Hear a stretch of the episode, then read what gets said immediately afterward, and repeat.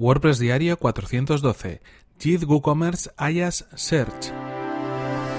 Estás escuchando WordPress Diario, tu podcast sobre desarrollo web con WordPress y marketing online. Con Fernand Diez.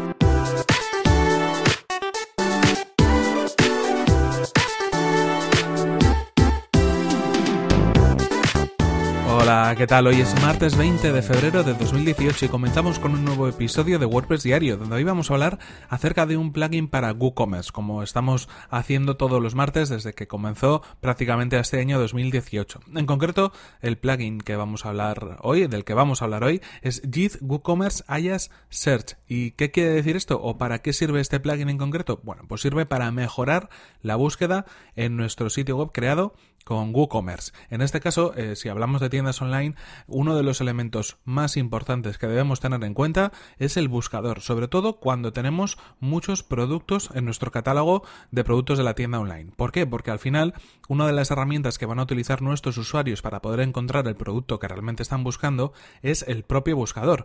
En este caso, por defecto, a través de WooCommerce tenemos un buscador de productos donde podemos eh, introducir la palabra en concreto clave o el grupo de palabras que queremos eh, utilizar para la búsqueda y que nos va a servir para mostrarnos los resultados de los productos que hay en esa tienda online con relación a esa palabra en concreto.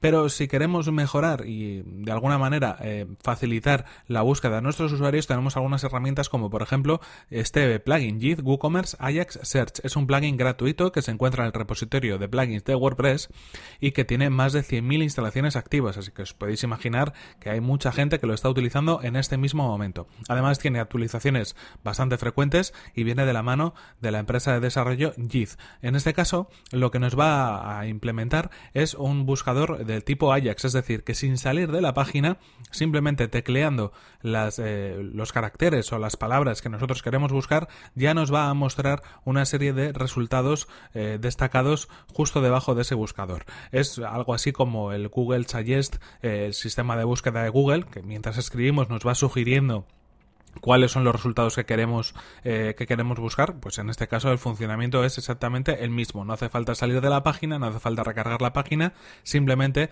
escribir en el buscador y va a aparecer un listado de productos que tengan que ver con esas eh, palabras o esos caracteres que hayamos escrito en la búsqueda. Es muy útil como decimos cuando hay muchos productos y cuando queremos facilitar a los clientes que encuentren un, que encuentren un producto en concreto de los que tenemos en catálogo. En este caso eh, cómo funciona simplemente lo, lo, instalamos, lo activamos y nos va a mostrar en la sección de widgets un nuevo widget de búsqueda, un widget de búsqueda a través de Ajax y en este caso eh, lo podemos colocar donde nosotros queramos o sustituir el buscador actual que tengamos por este nuevo y tendremos las mismas funcionalidades. Vamos a poder eh, buscar de la forma tradicional pero también vamos a tener esta búsqueda enriquecida con los resultados de manera automática a medida que el usuario va escribiendo. Muy interesante por estas opciones que nos ofrece, muy interesante porque es gratuito y sobre todo ya, ya os lo comento, si estamos hablando de una tienda online que tiene una serie de, de productos o un catálogo de productos importante, creo que es una opción